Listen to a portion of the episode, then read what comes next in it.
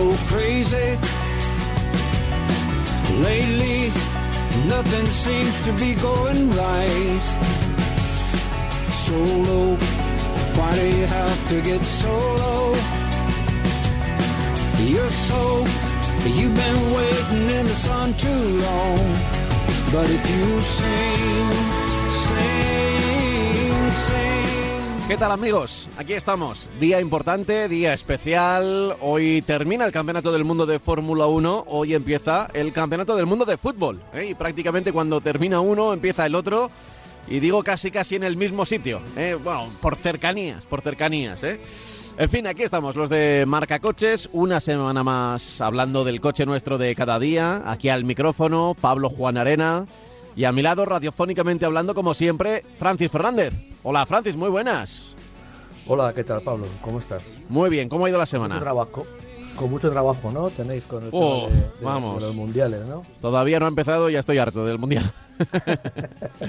pero, Muy bien. pero bueno, eh, supongo que cuando empiece a rodar la pelota ya todo irá mucho más, nunca mejor dicho, rodado. Así que esperemos que, que a las 5 ya empiece todo y que, y que vaya con mucha más tranquilidad. Pero sí, hay que preparar muchas cosas y muchas movidas y bueno, poco a poco, poco Claro, a poco. claro.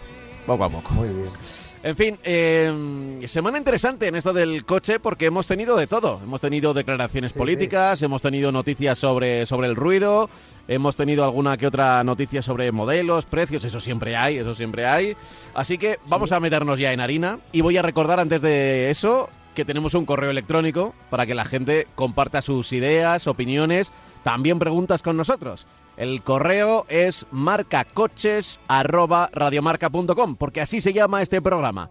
marcacoches@radiomarca.com. Y ya sabes que nos puedes escuchar en, en- en la radio, en directo, los domingos por la mañana, desde las, desde las 10 y hasta las 11, pero también siempre en podcast. Es decir, en cualquier momento, cuando quieras, desde tu teléfono móvil, te conectas, buscas marca coches. Yo creo que separado junto en cualquier navegador, en el Google sale, por ejemplo, eh, marca coches podcast y, ya vamos a aparecer por ahí. Así que acompañándote en este ratito de radio antes de que nos pongamos nerviosos con lo del mundial. Y si te parece, eh, Francis, precisamente vamos a empezar por ahí. Nuevos radares, más radares, lo que significa también más multas o más posibilidades de infracción contra el ruido. Sí, pero contra el ruido de los coches. No, no, claro, contra el ruido de los coches.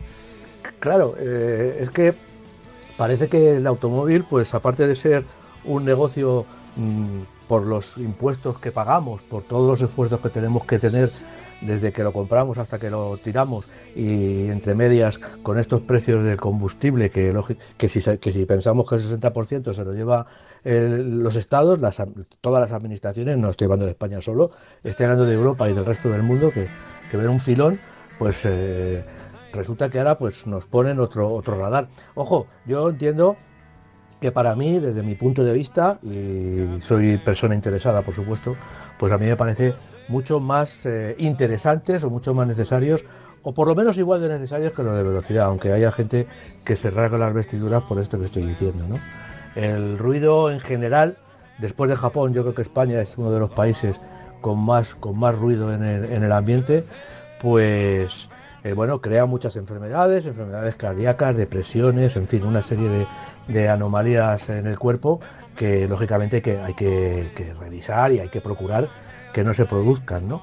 Pero claro, eh, yo mm, lo que veo y lo que están diciendo es que bueno, en países de Europa están ya ensayándolos y aquí también se va a ensayar. Es unos, son unos radares que se ponen en unos postes y cuando pasas por el, por el sitio, pues te miden los decibelios que emites con tu coche y lógicamente eso genera, puede generar o no, depende de lo que emitas, una, una infracción. Te hacen Pero una qué cosas, ¿eh? Qué cosas. Porque, medirán los decibelios y ya está. porque a Eh, ver, nosotros de- dentro del coche eh, sabemos cuándo vamos a 130 o a 140. Pero Sí. cuando estás dentro de un coche, sobre todo en un coche, Bueno, pues, pues vamos eh, a ver, no, no sé si sabemos el ruido que estamos haciendo por fuera. Sí, bueno, vamos a ver. Esto lo que está luchando, evidentemente, es contra todas esas personas que modifican sus Mm. vehículos. Es decir, eh, lo- los vehículos cuando se homologan cumplen una serie de requisitos, entre ellos el que no emiten una eh, cantidad determinada de decibelios, están por debajo. Eso, para eso ponen los silenciosos de escape, para eso aíslan el motor, para eso se están eh, desarrollando, todas las marcas de neumáticos desarrollan neumáticos de, baja, de bajo coeficiente de rozamiento que no solamente ayudan a disminuir los consumos, sino que también ayudan a disminuir el ruido de rodadura. Vale. Eh, pero hay gente, y todos los, vemos en la, en, nuestra, en la carretera, estoy hablando de coches, estoy hablando de coches solamente, pues los, vemos en las carreteras que le cambian los escapes, vemos esos coches muchas veces antiguos, muchas veces antiguos, que, que se compran de segunda mano y se modifican de, alguna manera, que les ponen unos escapes mucho más gordos, con lo cual el coche pues suena mucho más, les eliminan parte del silencioso y bueno, y los oímos rodando y cuando nos pasan pues emiten un ruido. Bueno, si estuviéramos en un circuito, pues a mí es un, son ruidos agradables, en carretera pues bueno, pues no son tan agradables, ¿no? Entonces, bueno, pues eso, y en la ciudad, sobre todo cuando se juntan varios, ¿no? Entonces, bueno, pues eso es lo que se está, eso es lo que se trata de eh, perseguir. Pero claro, es que el automóvil lo, están persiguiendo por todo. O sea, eh, yo también eh, todos los días cuando salgo a dar un paseo, pues encuentro que los jardineros ya no recogen las cosas con una escoba y un, cogedor, lo recogen con un aparato que sopla, que lleva un motor de dos tiempos, que echa un olor asqueroso y que encima, y que encima suena, mm, pero te da, sobrepasa unos límites lógicos de decibelios. Hace muchísimo ruido. Se tres o cuatro mm. en la misma zona, porque ya digo, las hojas ahora se, recogen con los sopladores, que muchas veces lo único que están haciendo es levantar todo el polvo y crear unas, unas polvaredas en el ambiente espectaculares. Sí. Eso tampoco se legisla. Sí, porque eh, con el soplador lo que hacen, corrígeme si me equivoco, lo que hacen es llevarlo hacia uno, uno de los laterales de la calle, del asfalto o de la acera. y luego pasa una máquina con unos rodillos redondos Que, es la que recoge realmente las hojas. ¿O no? ¿O no? ¿Cómo dices tú? O no, o, los acumulan en un sitio y luego los recogen a mano, pero los están acumulando y el problema no es que muevan las hojas, sino que mueven toda la tierra, todo el polvo y, se forman unas, unas, unas polvaredas que se ven que, claro, eso eh, es que lo digo porque yo lo sufro en mi casa, no puedes tener las ventanas abiertas porque se te mete todo el polvo. Entonces, bueno, eh, a lo que íbamos. Eh, se está legislando y se va a poner radares a los automóviles y resulta que el gremio de los, de los jardineros y de los limpiadores de, de, las calles, que es muy respetable y cumplen una función espectacular y, y súper necesaria, pero claro, eh, hay que hacerlo de una manera eh, pues un poco organizada, un poco eh, decir, bueno, oiga usted, no, me pueden estar con, cuatro aparatos en, en, en, una, en una zona bastante restringida quitando las hojitas y así, que sí, es muy cómodo porque no hay que mover los brazos ni nada, sino que se va moviendo eso y es comodísimo, pero claro, emiten un ruido terrible y sobre todo yo creo que son malos hasta para la contaminación. a lo que voy, hay muchos casos de estos, no solamente el tema de, la sonoridad de, estos sopladores, sino la sonoridad de otros muchos aparatos, de cuando se pueden apodar con esos aparatos, con esos, eh, aparatos que también son las, las las cortadoras de ramas, que son las motosierras, vamos, para decirlo de una manera, que también se mueven por motores de dos tiempos.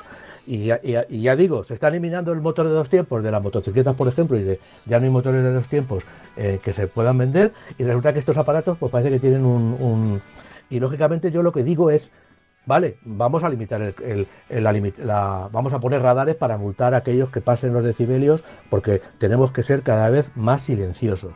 Pero claro, vamos también a actuar en otros campos de, nuestra vida, porque no solamente es el automóvil el que emite ruidos, son los autobuses, son las motocicletas, son estos limpiadores, son las obras, son un montón de cosas que habría que procurar también en medida de lo posible limitarlo, porque es que a lo que voy y, resumiendo es que siempre le toca al automóvil eh, al automóvil y a la moto siempre le toca lo mismo. Siempre somos los que tenemos que sacrificarnos y los que tenemos que ir con cuidado y con miedo, porque mientras que los demás hacen de su capa un sallo. Bueno, esto es un poco lo que, lo que yo quiero decir en ese sentido en, por, el tema de los radares de ruido, ¿no? que, bueno, que, me parece, me, me, puede parecer bien, me parece bien, pero siempre y cuando se amplíe el espectro y se diga, oiga, mire, hay muchos más sectores que emiten ruido y también hay que controlarlos. Y yo no sé la verdad es que no tengo idea, pero creo que no, que no se está controlando esto de los, ya digo, los sopladores, todas las máquinas para hacer agujeros en las, en las calles, que se siguen utilizando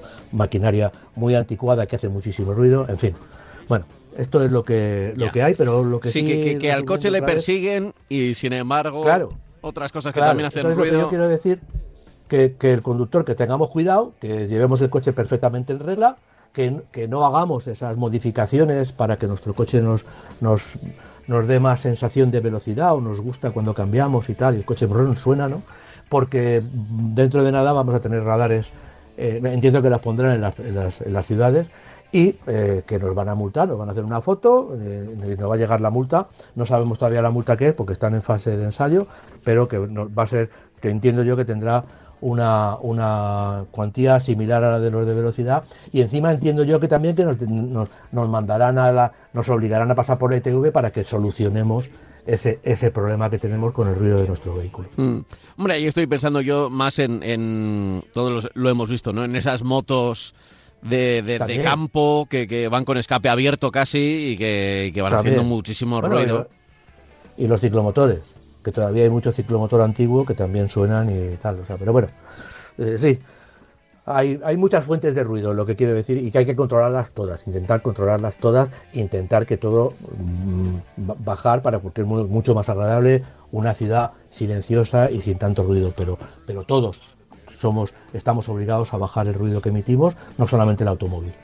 Sí, sin duda. Y tenemos de esta semana también otro apunte de actualidad que además ha sido muy comentado en tertulias políticas de prime time y, son las palabras del líder de la oposición, el líder en este caso del Partido Popular, eh, López Feijóo, que ha dicho eh, que el, hay que acabar, y casi casi podría decir textualmente, no es textualmente, pero eh, decía que sí. con los coches de, de más de 10 años de una manera inmediata. Aquí en este programa, Francis, eh, nosotros siempre hemos abogado porque los coches de, de más de 10 años, eh, por contaminación, pero sobre todo ya más por seguridad también, eh, también, con, también, conviene cambiarlos. Conviene cambiarlos por, porque hay muchas piezas de desgaste y en un momento dado casi va, va a fallar más el mantenimiento que otra cosa. ¿Qué ocurre? Que esto lo venimos diciendo desde hace unos cuantos años, desde mi punto de vista, Francis, ¿eh? Y esto ya lo hemos hablado. No es lo mismo un coche de hace 10 años, hace 10 años, que un coche de hace 10 años hoy. Porque, eh, por ejemplo, las regulaciones europeas, los estándares de, ese famoso que hemos dicho siempre, ¿no? De, de el, el, Euro 6 de contaminación, bueno, pues es que hace 10 años ya la mayoría de los coches ya lo tenían. Bueno, y, y no, no, no, es como cuando eh, hace 10 años decíamos que un coche antiguo de comienzos de los 2000 contaminaba mucho más que uno moderno. Ya esa modernidad se ha igualado, siguen contaminando más. Cada vez que sale un coche sí, nuevo, sí, desde luego contamina sí. menos. Eso no lo, no, no, no lo vamos a negar. Pero ya no creo que, que, que haya, eh, no sé, que, que, que, fíjate, decíamos siempre, oye, un coche viejo de hace 15 años y lo decíamos hace unos cuantos sí. años, ¿eh? de comienzos de los 2000, para no liarnos con esto. Sí. Un coche viejo de, de, finales de los 90 contaminaba como 10, 15, 20 coches de los actuales. Pero claro, ya un coche de 2010, 2012 ya no contamina como 10 coches de los actuales. De hecho, eh, co como muchísimo, pues eh, 1.5 o, o, el doble. Me, me costaría pensar que contamina el doble que un coche actual, ¿eh? Bueno, yo aumentaría un poco el número de coches que contaminaban hace 10 años. Un coche que se vendía contaminaba como menos que, vamos, un, un, coche antiguo contaminaba como 50 nuevos. Sí. Eh, ahora sí. Es, ese ratio, digamos que ha bajado, pero sí hay muchísima diferencia. Es decir, sobre todo, por ejemplo, en los motores diésel. Los motores diésel que han sido los perseguidos de, desde hace un montón de tiempo, pues lógicamente hace 10 años no llevaban, no cumplían Euro 6 y no llevaban AdBlue. El AdBlue es otro, otro, digamos, otra factoría química que lleva el vehículo para evitar que al ambiente salgan gases contaminantes. Entonces, bueno, pues eh, yo de todas estas, eh, de toda esta eh, declaraciones, de esta declaración, a mí que textualmente eso que has dicho tú es cierto, lo ha dicho, eh, que hay que desapa hacer desaparecer a los coches con 10, con 11, con 12, con 13 años de una forma inmediata, a mí me parece que eso es una salida de pata de banco. O sea, vamos a ver, o sea, a cualquiera que piense un poquito se puede dar cuenta de que eso es una tontería lo que acaba de decir. No, no se pueden eliminar el 60% de los coches que circulan por nuestras carreteras, digo en España, en, en, en, ya, de aquí para dentro de 15 días. O sea, eso es una, tontería. O sea, podrás, hacer otras cosas en 15 días, pero desde luego esto no. Lo que sí dice es que que, bueno, que hay que. Eh, lo que está viendo eh, es que el coche eléctrico va para largo y que entre medias, pues hay una, un vacío, un vacío en el que se puede provocar que en vez de ir para adelante vayamos para atrás. Es decir, que eh, se espera que mientras el coche eléctrico no, no sea una realidad práctica a la hora de que sean coches accesibles, eh, más que que sean útiles, más accesibles, porque en esto quiero decir que un coche accesible, si fueran accesibles, se podían comprar para la ciudad y no se pueden comprar ni siquiera para la ciudad. Pero bueno, entonces él ha dicho esto un poco como diciendo, mientras que esto suceda, y, en este programa lo hemos dicho alguna vez, vamos a, vamos a eh, eh, sacar unas ayudas, vamos a diseñar unas ayudas para que la gente cambie un coche con 10, con 12, con 13, con 15 años, lo pueda cambiar por otro, aunque sea de gasolina, pero que o híbrido, si pudiera ser, pero que contamine menos. Eh, esto es, puede hacerse porque tú vas a cambiar un coche de gasolina que, con 15 años por uno de ahora y lo vas a poder comprar porque realmente, aunque han subido mucho de precios, pero no tienen los precios que tiene un coche ni híbrido, ni híbrido enchufable, ni siquiera eléctrico. Un coche eléctrico tiene un precio muy elevado. Entonces, ante esa disyuntiva, ¿qué es lo que, lo que parece que va a pasar? ¿Qué va a suceder? Pues lo que parece que va a suceder es que va a haber un mercado de segunda mano, que los coches van a pasar de unos a otros eh, eh, y la gente va a buscar coches de segunda mano viejos porque sean baratos, porque no se pueden comprar un coche nuevo, digo cuando desaparezcan los coches, eh, cuando se dejen de vender los coches térmicos, y entonces, ¿qué va a suceder? Pues que vamos a estar, por un lado, vendiendo coches eh, eléctricos que la gente no va a comprar y por otro va a haber un mercado de coches de segunda mano con reparaciones y con tal que va a estar, se va a estar moviendo, se va a estar manteniendo con vida porque nos interesa y eh, vamos a contaminar,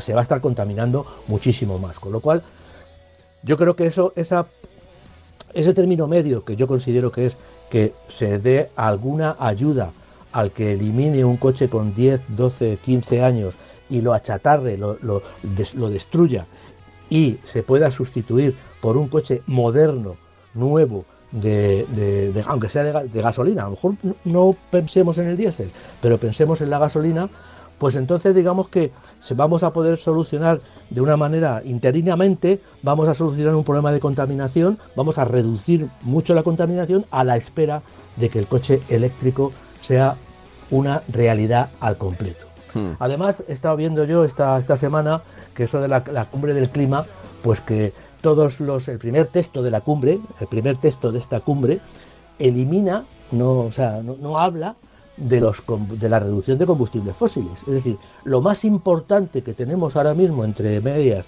que es eliminar los combustibles fósiles de todas las zonas, de todas las partes de la, de la industria y de la, y de la vida, pues resulta que hacen una cumbre del clima en la que se juntan todos los capitostes de todo el mundo, en qué tal y qué cual, y bueno, Egipto ya ha dicho que va a ir por libre, que bueno, que claro, que cómo va a eliminar, claro, y, y, el texto, que es el primer texto, pues no habla de, este tema, que son los combustibles fósiles.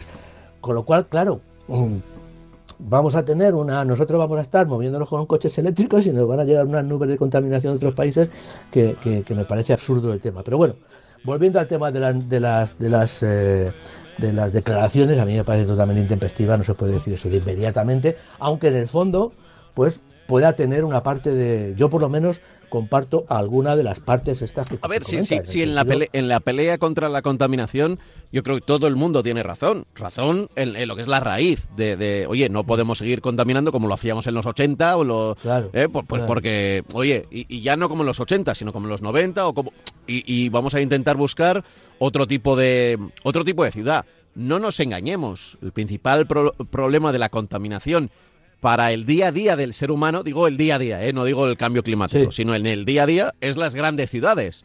Tú vas a, un pueblo de, de 5.000 habitantes y háblale de coches eléctricos o háblale de, polución, pues, pues te dirá, pues mira, pues sí, pero, pero no. Eh, pero está muy claro, en las grandes ciudades que con, con, el sistema, por ejemplo, que en nuestro país tenemos de, de, esa España vacía, que, que, que siempre eh, del, pueblo va hacia la ciudad y, los grandes núcleos de población cada vez eh, se están haciendo más grandes porque, mm, porque reciben más gente de, de, todos los sitios, ¿eh? de otros países, y, pero también del interior del país.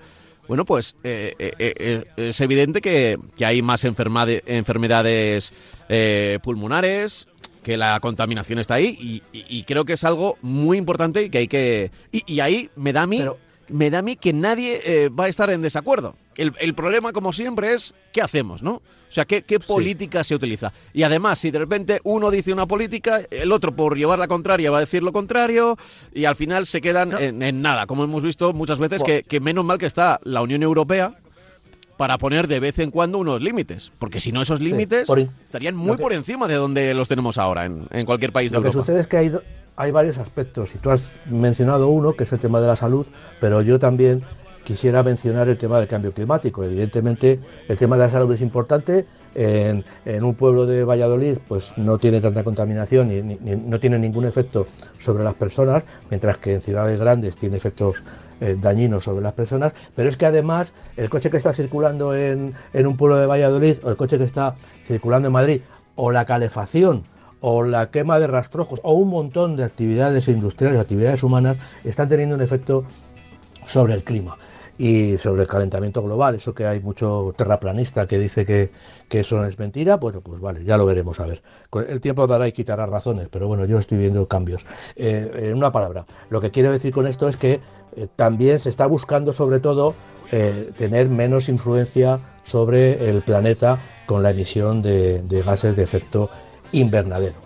Eh, volviendo al tema de antes, yo le doy la razón cuando habla de Feijó de una transición ordenada. Evidentemente eso es lo que tiene que haber, pero una transición ordenada no es de eliminar los coches ah, de hoy para dentro de 15 días, de forma inmediata. Ahí yo creo que, ha hablado de una ha hablado como un político de la oposición bueno y, diciendo cosas que son eh, imposibles o sea que, que, no pueden ser y además son imposibles como decían pero bueno, eh, vamos a ver cómo, se sustancia todo esto. Yo entiendo que eh, la realidad será la que baje a los políticos de sus pedestales y la que les diga, oye, macho, tenéis que bajar un poquito el tema. Estoy hablando a nivel europeo, ¿eh? estoy hablando de la Unión Europea, que es la que está, digamos, diseñando una sociedad muy, muy, muy, muy limpia, ¿no?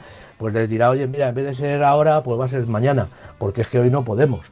Entonces, bueno, yo creo que en eso eh, vamos, a, vamos a, lo vamos a ver, lo vamos a ver, a no ser que se descubra un coche eléctrico o una energía eh, milagrosa que nos mueva, que mueva nuestros coches, motos, camiones, ferrocarriles y no sé qué más, pues que, nos mueva, o los aviones, que, de eso tampoco se habla, pues que nos mueva sin contaminar, pues yo creo que al final va a haber que ajustar las realidades a las posibilidades, o sea, porque es que si no, pues yo creo que ahora mismo no tenemos capacidad de hacer un cambio radical, porque además tú lo has dicho antes, es que no, se ponen de acuerdo. O sea, eh, unos países están de acuerdo, el que tiene petróleo pues está muy de acuerdo, el que no ha contaminado nunca dice que, ahora que ellos están desarrollándose, pues tienen que poder contaminar. Ya nosotros ya hemos contaminado mucho y a lo mejor también tiene razón.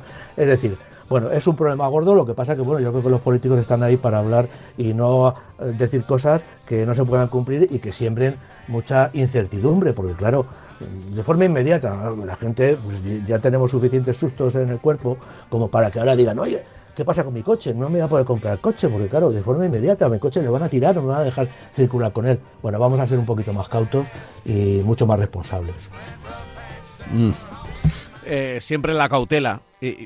Pero fíjate, en esto, yo creo que además nuestros mayores lo tendrían muy claro. Lo importante no es limpiar, es no manchar. es decir, pero el, tema de la contaminación, o sea, no, no debería ser una cuestión de, grandes políticas internacionales ni nada por el estilo. O sea, sí que debería ser, entiéndeme, pero, pero debería ir en una cuestión de, decir, es que, es que es que no hay que manchar. Es decir, no.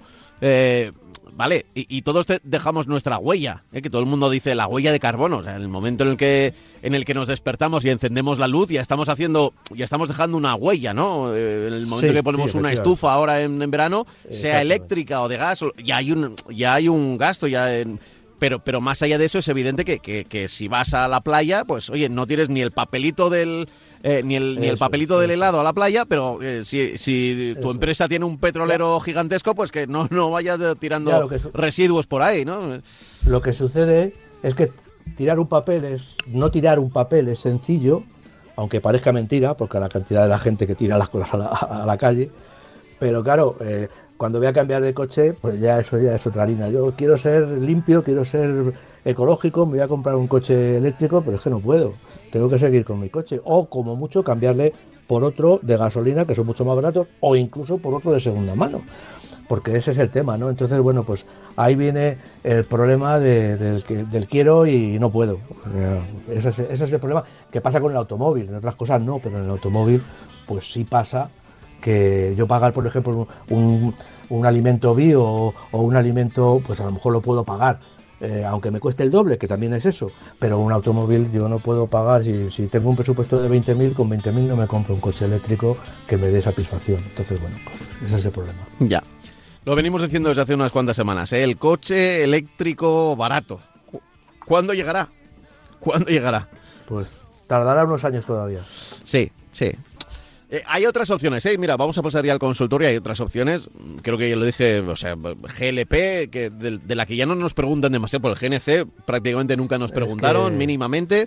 Eh, y, y algún taxista yo creo que, que sí en su momento nos preguntó, pero GLP que pasa desapercibido ya, sigue siendo ahora mismo, a día de hoy, una buena opción para ahorrar, para ahorrar y, y- y también para, ya que consumes, eh, en realidad consume más pero contamina menos el, el- el gas licuado de petróleo, o sea que se consume... Un poquito menos. eh, eh, no, esto me lo explicaste tú, ¿no? Consume algo Sí, más cada sí, 100 kilómetros, pero claro, cuesta bastante con- menos y por eso sale, sale a Consume más en kilos de, de gas, pero eh, como el gas está, cuesta costaba 70 céntimos, ahora no- la verdad es que no sé Ha subido un poquito más, pero tampoco mucho, ¿eh? Ha subido pero- a 90, pero creo. Estaba, estaba por debajo de- del, del precio de, de la gasolina, con lo cual, bueno, era, era bastante rentable. Y sobre todo también porque hay marcas que eh, son las marcas más económicas. Me estoy pensando en Dacia, que es el líder ahora mismo en España vendiendo coches alimentados con GLP.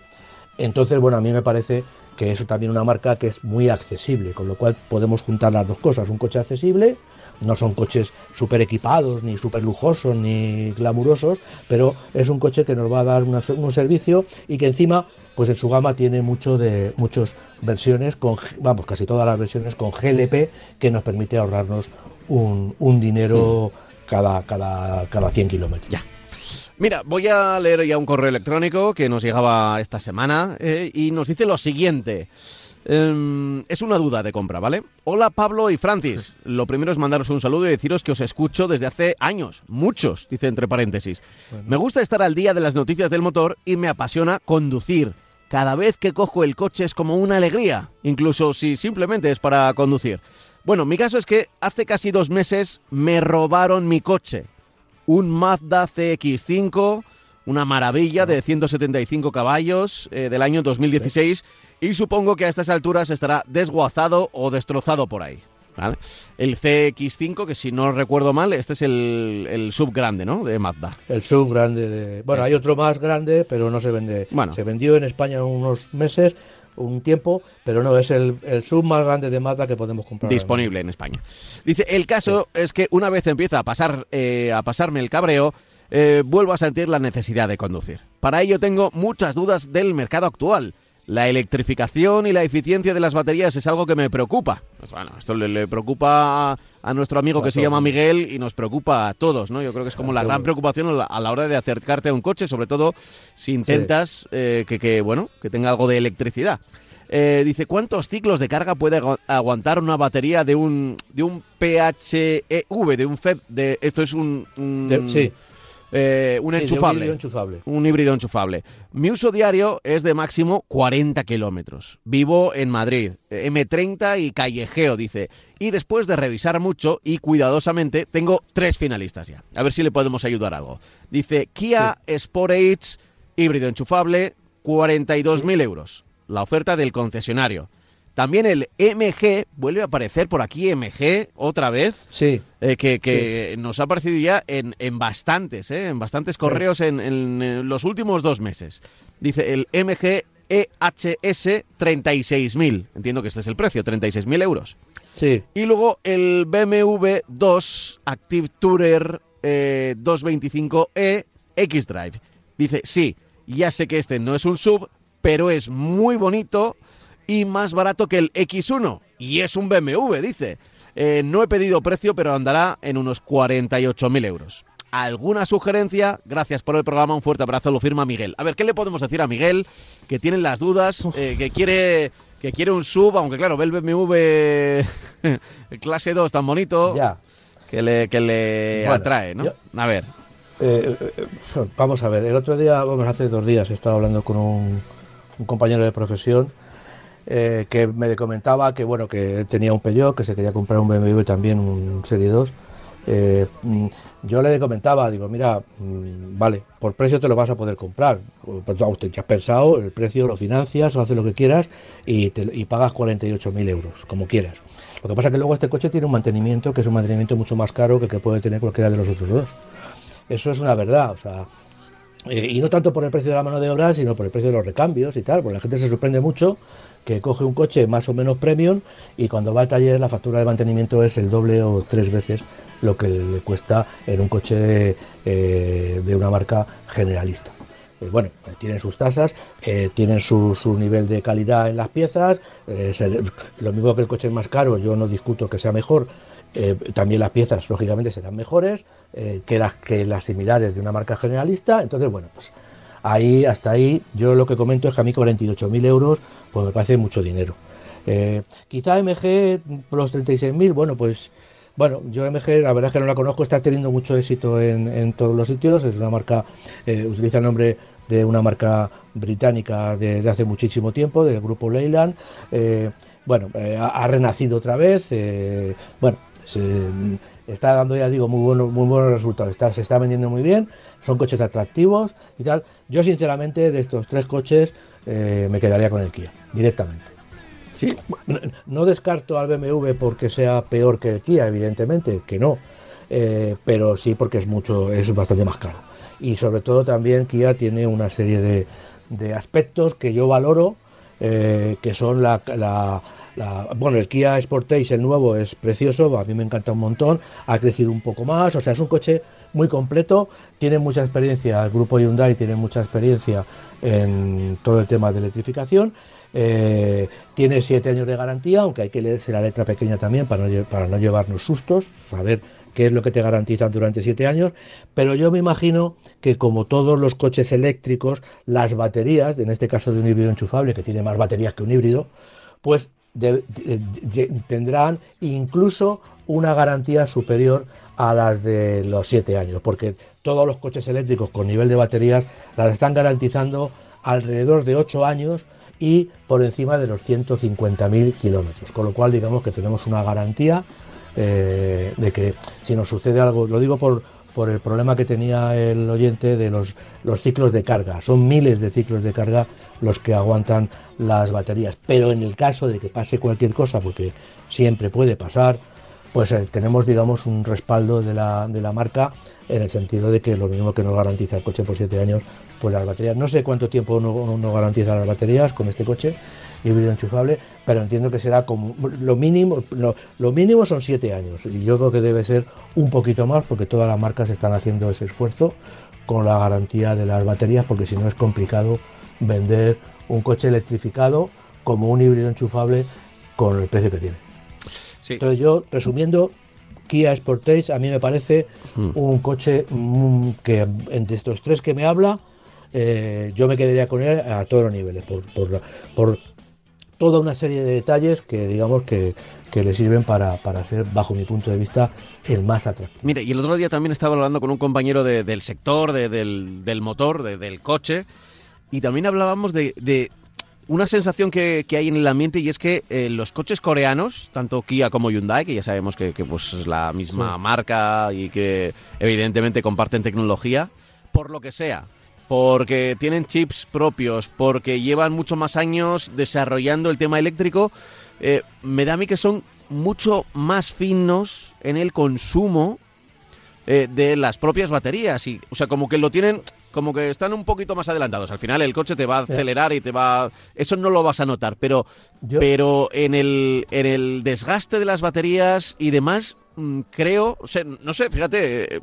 yo también lo pensaba y, y este compañero también, lo, también lo decía, ¿no? Que le había dado esa impresión. Tienen, tienen mucha experiencia y además yo te voy a dar un detalle que bajo mi punto de vista ya se han vendido unos cuantos cientos de miles de coches, millones de coches en Europa de estas dos marcas. Entonces, cuando llegaron a Europa, vendían por precio. Y ahora resulta que te vas a comprar un coche, un Kia o un Hyundai, y no tiene un precio mucho más barato que una marca generalista, ni muchísimo menos. Al contrario, hay modelos que son más caros que los rivales directos de marcas generalistas. Y se siguen vendiendo. Es decir, que han llegado a un, punto en el que tienen una. Eh, la, gente, todo el, todo, todo el mercado, les considera con la misma calidad que cualquier marca generalista tradicional europea e incluso están dispuestos, que es lo más complicado, estamos dispuestos o están dispuestos a pagar una cantidad de dinero igual o incluso un poquito superior en algunos casos, en algunos casos contados, por otros modelos de, de marcas generalistas europeas, como puede ser Renault, como puede ser Ford, como puede ser Opel o Peugeot. Entonces, bueno, eso demuestra que han conseguido eh, situarse en el mercado en una, en una situación eh, muy privilegiada, gracias evidentemente al trabajo que se han llevado, primero ya digo vendiendo por precio y luego subiendo el precio pero vendiendo calidad y diseño, que también hay mucho de eso en el diseño que tienen los, los Kia, que en realidad los que se venden en Europa están diseñados en Alemania, o sea, no, no vienen con formas eh, de Corea, sino que vienen con diseños europeos hechos y, por ingenieros europeos, diseñadores europeos que están, que están en, Frankfurt, en, Alemania, en los centros de diseño y en las fábricas europeas donde se fabrican los coches en, Europa. O sea que, bueno, yo entiendo que, que en ese sentido destaco eso, que han conseguido meterse en Europa eh, en un mercado muy complicado, en un mercado, en un mercado muy tradicional y han conseguido meterse al final vendiendo y pueden vender al mismo precio o incluso un poquito más alto que las marcas tradicionales. Bueno, ahí está nuestra recomendación, la recomendación de Francis, sobre todo de, Kia. Ya sé que a nuestro oyente, a Miguel, se le van los ojillos con el BMW, pero en un momento dado eh, la cabeza sobre los hombros y los pies en el suelo. ¿eh? Se va a ahorrar 6.000 euros y eso le, da para, le va a dar para mucho. ¿eh? Sí, yo creo que... A nivel, si lo utiliza con gasolina, pues a nivel de gasolina o a darse algún viaje interesante de turístico, ¿no? Mira, Entiendo yo, vamos. Eh, otro correo, yo creo que este todavía no lo había leído, me suena a mí que no lo había leído, o igual sí, es que es que sobre MG, es que he visto los de los dos últimos eh, meses, hace, poco, hace poco, no, Hace poco nos leíste uno que, opinábamos de, la marca MG. Sí, bueno, este es eh, más concreto. Dice, buenos días, os sigo desde hace mucho tiempo, nos ayudáis mucho a tomar decisiones. Creo que vuestro programa tendría que ser más amplio. En fin, quisiera que nos ayudarais eh, con un resumen técnico del sub MG EHS, el híbrido enchufable, es decir, justo el que por el que nos preguntaba también Miguel, ¿no? Dice, me gusta su línea sobria y elegante, pero querría saber vuestra opinión técnica, ya que me han dicho que aun siendo híbrido gasta más de la media y su pantalla multimedia no es muy acertada. Gracias eh, de antemano, espero vuestros comentarios en próximos programas. Un saludo. Yo, Creo que este no, lo habíamos leído, ¿verdad? Este no me suena no, no lo habíamos leído. que preguntara por la pantalla, no.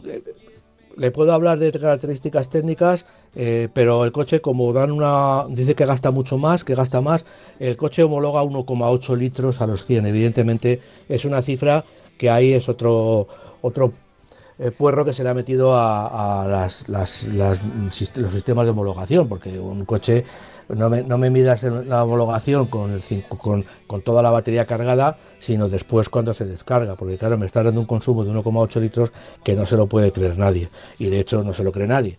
Pero está, está así, o sea, todos los coches híbridos enchufables dan unos consumos ridículos de menos de 2 litros, con lo cual, bueno, pues, pues, pues no es verdad, porque ya digo, cuando se acaba la batería, ese motor no va a consumir eso. Bueno, pues el, MG EHS, pues es un, efectivamente es un motor, es un coche híbrido, tiene un precio, eh, a ver, espera, 33.780 eh, el más eh, barato, 36.280 es el mismo, lo único que cambia es uno es acabado Comfort y otro es acabado Luxury. bueno, las características, pues eh, tiene eh, un motor, la potencia máxima que da son 162 eh, caballos, tiene un motor de gasolina para impulsar el vehículo, eh, un, motor que da 162 caballos a 5.500 vueltas y 250 Nm a 1.700, entre 1.700 y 4.300. Evidentemente es un coche con motor delantero transversal, como no podía ser de otra manera, porque ya todos los el 99% de los coches reúnen esas características. Es un motor de 1,5 eh, litros y bueno, luego lleva un motor eh, eléctrico de 122 eh, caballos que evidentemente también sirve para impulsar el vehículo porque podemos circular alrededor de, vamos a ver si lo encuentro, alrededor de 52 kilómetros con eh, las baterías. Con toda la propulsión eléctrica pura son 50, si salimos de casa con la batería completamente cargada, vamos a poder hacer alrededor de 52 kilómetros eh, con, electricidad. Eh, acelera en 6,9 segundos el 0-100 alcanza los 190 kilómetros por hora. bueno, en realidad lleva una caja de cambios automática de 10 velocidades y eh, vamos a ver, bueno, luego ya los datos son más o menos una dirección de cremallera eléctrica, normal, eh, frenos de disco ventilado delante y disco detrás, normal, eh, una suspensión McPherson, todavía más normal en el eje delantero, y no sé qué más decir. bueno, tiene una, una potencia de carga en corriente alterna de 3,7 kilovatios, el tiempo de recarga total es de 4,5 horas. A mí me parece un poco, un poco larga para, para una batería que en realidad en un coche de este tipo y enchufable no, son baterías demasiado grandes. Y bueno, lleva inyección directa con, con sobrealimentación. El motor de gasolina lleva inyección directa con sobrealimentación y un intercooler para bajar la temperatura de, del aire. ¿no? Bueno, pues, lleva también un sistema de, parada y arranque de motor, también esto es muy normal en todos los coches eh, híbridos enchufables. Y bueno, no sé qué más puedo decir. Bueno, pues ya he dicho los precios. Eh, pues eh, bueno, mm, es un coche que lleva etiqueta de cero emisiones, etiqueta cero de, este ambiental. Y bueno, pues yo creo que es un coche, perdón que me equivoqué, que me he olvidado, de 4,57 metros de longitud. Es un coche que está justo en el centro, por decirlo de alguna manera, de la categoría sub, dentro de, de los que más, de la categoría que más se vende, que son, por decirlo de alguna manera, los subcompactos. Y en este caso, bueno, pues eh, pesa 1.775 eh, kilos y tiene un depósito de 37 litros con un volumen de maletero de 448 litros. Bueno, es un coche más o menos convencional. No, de todo lo que he dicho, no hay nada que sea dentro de los híbridos enchufables y de los coches con motores de gasolina, pues no tiene nada eh, así muy destacable, pero bueno, pero es, es, lo que hay y cuesta lo que hemos dicho, eh, 36.280 el, el Luxury, que es el más, el más equipado. Es un subhíbrido y entre comillas barato. está por encima de los 35.000, pero bueno, siendo híbrido, es verdad que si te vas a otras marcas, la hibridez pues estará 10.000 euros más caro, que en estos precios es casi un 25% más. O sea que... Está bien situado económicamente y el coche es bonito, el coche es atractivo también, está muy bien, es un coche de líneas muy fluidas, de líneas... Se me parece mucho a, la gama de Mazda, eh, así un poquito, se, da un aire eh, pero bueno, tiene personalidad propia con la calandra esa que tiene y en medio ese anagrama que hacía muchísimos años que habíamos dejado de ver en los automóviles. El DMG. Oye, em, eh, estamos de celebración. Bueno, nosotros no, pero, pero Volkswagen Golf sí, ¿no? Bueno, sí, vamos a. Yo quería. Eh, he, puesto este coche el primero, aunque hay, hay alguno más, pero lo he puesto porque ya, bueno, pues para darnos un, es como comernos, aunque tengamos el colesterol alto, pues una vez en la vida darnos un, homenaje y comernos un chuletón. Pues esto un poco es el chuletón que yo hablo dentro de toda la información que damos del motor, porque vamos a hablar de Volkswagen Golf RR, el 20 aniversario. Eh, bueno, es un coche que lleva un montón de años en el mercado, a, través de, muchas eh, generaciones. Ha sido curiosamente la versión más potente siempre que ha, que ha, que ha existido del Volkswagen Golf, aunque eh, por, por, varios motivos, peso, llevar eh, peso derivado de que llevaba tracción integral, eh, bueno, comportamiento, otra serie de motivos, no era tan deportivo, entre comillas, como un Golf GTI. Pero sí, evidentemente ha sido el Golf durante todas las generaciones, siempre con todas las generaciones, ha sido el Golf de este coche compacto alemán de mejores prestaciones. Eh, digamos que eh, es un coche que ahora mismo, eh, este 20 mm, aniversario, pues da nada menos que 320 caballos de potencia, ¿no? que es, ya digo, suficiente para colocarle en la cima por prestaciones de, este compacto alemán. cambio DSG de 7 relaciones, lleva, lleva tracción integral de serie y ahora se ofrece esta versión 20 aniversario que lo que hace es inflar un poquito más la potencia y subirla hasta los 333 caballos, que ya son cifras, ya digo, muy importantes, aunque hay otros compactos como el Audi RS3 que ya están muy por encima, pero tiene, da potencia más que suficiente para divertirse. ¿no? Tiene este coche, evidentemente, esta, esta serie especial 20 aniversario, pues tiene una serie de equipamiento eh, muy generoso. ¿no? Eh, lleva eh, claro, esto se traduce en que el precio también es muy generoso. Estamos hablando de que, la, que, el, que, el, R cuesta 56.615 euros y este pues sube hasta los 68.915. Pero la verdad es que lleva, desde el punto de vista deportivo, lleva deportivo, desde el punto de vista de prestaciones, lleva todo, ¿no?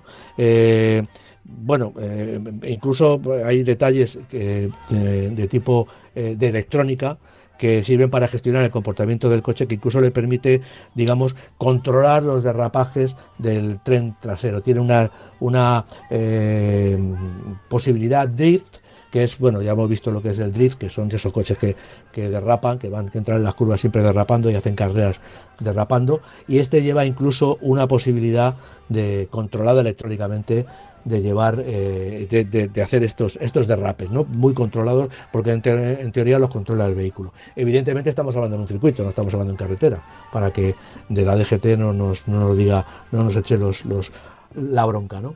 Eh, los datos, bueno, pues son 200 con estos 333 caballos, el coche alcanza los 270 kilómetros por hora, no está autolimitada la velocidad a esos 250 de marras, acelera en 4,6 segundos de 0 a 100, es decir, esa prestación se consigue también muy, muy, mucho por el tema de la tracción integral y luego lleva eh, un, tiene una, un consumo alrededor de 7,8 litros combinado cuando vamos muy tranquilos y circulamos con mucha parsimonia, ¿no? Eh, aunque bueno, eh, según la norma, la nueva norma, pues a velocidad baja, es decir, en ciudad puede subir hasta 11,1 litros. Pero, insisto, en carretera, en un puerto de montaña, seguramente, vamos, seguro, o sea, seguro va a superar este consumo de 11,1 litros. Es un motor, bueno, pues en esto siempre, casi, vamos, siempre el, R utiliza un motor de 2 litros eh, sobrealimentado que tiene también en esta versión R, pues lógicamente unos cambios para aumentar la potencia y también para eh, permitir una gestión de la potencia mucho mejor que, en el R, ¿no? Lleva tiene por supuesto un modo race que es pues eso salimos al circuito lo ponemos y va a eliminar una serie de, impedimentos electrónicos para que nosotros podamos circular eh, ir, ir, por circuito sin tener eh, el impedimento de que entre el control de estabilidad por ejemplo o sea cuando cuando eso digamos que en carretera convencional es, mm, bajo mi punto de vista, muy necesario. Pero si salimos al circuito, pues lógicamente un control de estabilidad nos va a quitar todas las posibilidades de disfrute. ¿no? Eh, Lleva, por supuesto, eh, ajustes de motor diferentes en función de, lo que queramos hacer nosotros. Lleva también una instrumentación muy especial que también cambia en función del programa, eh, los colores, la, información del motor, con, temperatura del aceite, presión de aceite, cosas que ya nos estilan en este mundo, que información que nos dan eh, que no nos dan ya casi ningún fabricante, este, pues este coche pues lo lleva, esa información de, eh, también por supuesto, eh, esa información de la temperatura y de la presión de aceite. Y también, por supuesto, lleva unos amortiguadores de dureza variable y también incluso el sonido del motor se, ajusta a esos programas que elijamos. Cuanto más deportivo, pues un ruido no digo que más alto, pero sí digo más característico. ¿no? Es un coche que, bueno, que lo hemos, ya digo, que lo hemos, lo traigo aquí porque me parece un coche que, bueno, el Golf es un coche eh, interesante en todos los sentidos. Siempre eh, llamativo. Y fíjate que hace años que no, no aparece entre los más vendidos, entre el top 3, pero siempre está en el top 10. con el top 15. Claro, es que Es- es- la- nunca ha bajado de ahí y lleva ya muchísimos años. Bueno, tantos como, Sí, sí, como el, aniversario. europeo años y años eh, y bueno y es- ha sido un coche que yo no sé qué va a pasar no- espero que no que la marca no tenga pensado aunque mucho me temo que me voy a equivocar no tenga pensado eliminarlo como lo que dijimos el otro día de la desaparición del Ford Fiesta yo creo que el Golf es un coche que Ujú. merece la pena que esté ahí. eh, incluso electrificado, han tenido versiones electrificadas que para mí han sido, son bastante brillantes. Entonces, bueno, pues yo creo que cuando, cuando tengamos, cuando pase lo peor, que es que desaparezca el motor térmico, pues que este coche se pueda ajustar el Golf en sí, lógicamente una nueva generación o dos nuevas generaciones del Golf puedan tener ese hueco en el mercado, eh, aunque sea como coche eléctrico y no tener que ir a la gama ID de, Volkswagen, que, bueno, que está bien, pero bajo mi punto de vista a mí me parece el Golf un coche irrepetible. Muy bien, muy bien. Pues eh, este era uno de los, eh, de los modelos que teníamos que repasar en el día de hoy. Nos quedan dos minutos, dos minutos, y, y solo tenía lo del Grope, lo del Opel Grandland, el, el GSE. Bueno, yo si quieres, Ah, bueno, Yo, Día si quieres, Internacional puedo- de los Limpiaparabrisas, también me habías Eso apuntado es. por aquí. Eso es. A ver, pues dos, Michelin minutos sacado- tenemos. bueno, a ver, parece Bueno, interesante el Michelin tema. lo ha sacado, no, no hay mucho que decir, lo único que quiere decir es que ahora que está lloviendo, pues seguramente habrá muchos conductores que después de este verano tórrido que hemos tenido, Mm. pues se encuentren con que los, los, los- la- las gomas de los, de los parabrisas están duras, de que hacen ¿eh? ruido, de que se han, se han quedado pegadas al parabrisas, de no usarlos y además Y del por calor, el calor claro. tan intenso que ha habido. Y entonces este día del Olimpa Parabrisas pues nos quiere recordar, Michelin lo ha, lo ha desarrollado, que bueno, que pasemos por el taller y que los cambiemos porque si sigue lloviendo, mm, por fortuna, sigue lloviendo como, como, pienso, como pensamos que, que debe y que, que- y que va a seguir, pues que lógicamente Mm. la seguridad de nuestra visión del, de los Olimpa Parabrisas son fundamentales para, para A veces. Entonces, bueno, a, a veces no hace falta cambiarlos, es decir, si el coche está. Pero casi siempre no, lo que hace falta es eh, limpiar el, el parabrisas por fuera eh, con algún líquido, pues con un líquido jabonoso que le dé un, un poquito de.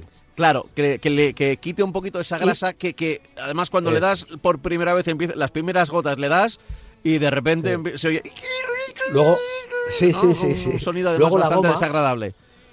La goma también se puede limpiar y sobre todo también llevar un líquido limpia parabrisas que tenga algo de jabón para que también deslice al- Eso es, para que deslice mucho mejor. Deslice bien la raqueta, la goma del limpiaparabrisas. Pero bueno, que, que nos fijemos en esto que también es un, un elemento muy importante para nuestra seguridad. Vale, vale. va- Bueno, pues eh, como además justo estamos con las primeras lluvias, bueno, ya yo creo que la mayor parte de los coches ya han tenido que darle al limpio parabrisas este año, pero no viene mal recordarlo, eh, que, que están ahí para ayudarnos, para tener mejor visibilidad y que de pronto esa, esa tromba de agua que nos sorprende camino de casa o camino del curro, que, que, que se queden menos que hay que llevar la precaución siempre, visibilidad a tope, la velocidad también hay que, hay que tiene que ser correspondiente a- a- al estado de la vía y de la visibilidad, no solo de la vía, sino de todo lo que veamos. Así eso que, bueno, precaución siempre, ¿eh? precaución al volante, que es el mejor seguro del automóvil.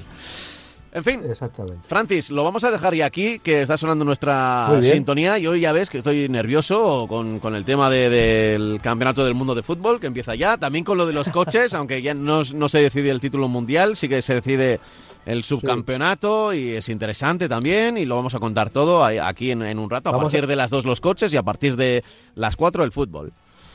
Vamos a ver qué pasa con Verstappen y, y Pérez, ¿no? A ver, a ver, porque eso tiene mala pinta, ¿eh?